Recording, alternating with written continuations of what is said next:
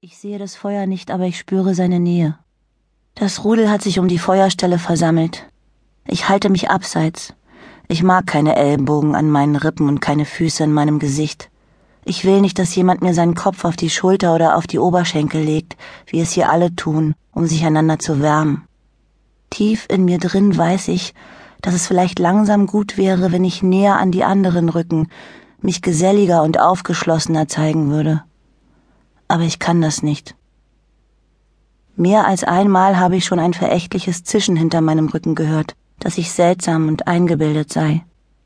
Dabei gibt es nichts, worauf ich mir etwas einbilden könnte. Niemand hier ist so hilflos und unwissend wie ich. Ich bin dem Rudel dankbar dafür, dass es mich aufgenommen hat. Ohne sie alle wäre ich längst verhungert und erfroren. Aber ich kann mich auch nach Monaten nicht dazu überwinden, so zu tun, als wäre ich eine von ihnen. Ich liege zusammengerollt auf der Seite. Die Knie berühren das Kinn. Meine Arme sind um meine Beine geschlungen. Ich höre das Knacken des Brennholzes. Der Wind weht den Rauch zu mir rüber. Es ist Nacht. Das Rudel ist hungrig. Das ist immer so. Mit leerem Magen kann man schwer einschlafen. Deswegen versuchen alle, sich mit Gruselgeschichten von der Leere im Bauch abzulenken.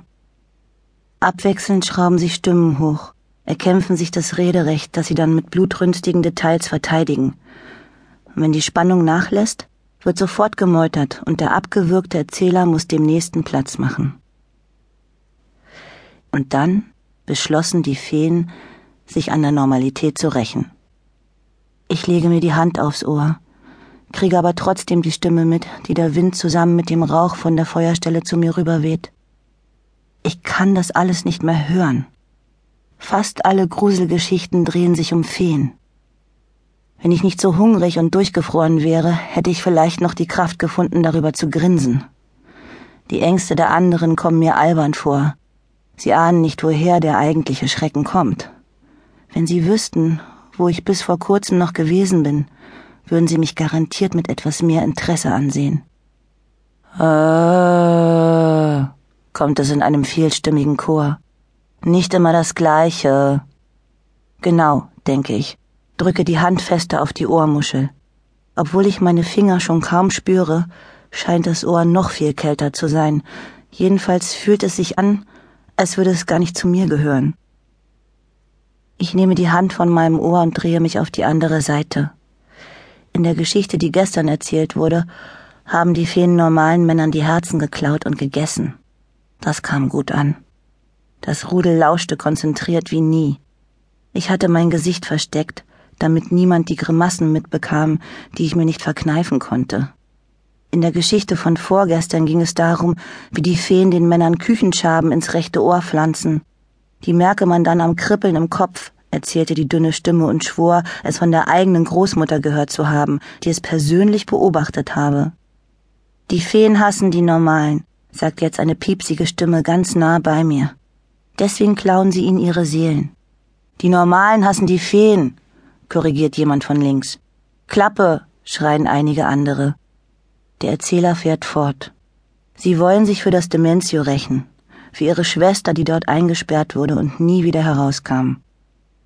Die Stimme wird kraftvoller und geschmeidiger. Entweder der Erzähler ist noch nicht lange dabei, oder er raucht weniger Spot als die anderen. Das Dementio ist eine alte Idee, so alt wie die Normalität. Damals wusste niemand davon. Es war sehr geheim. Die Normalen bauten es und sicherten es mit Stacheldraht, bewaffneten Soldaten und abgerichteten Hunden. Alle Feen sollten dahin kommen. Aber die Feen spürten die Gefahr und zogen sich in den Wald zurück.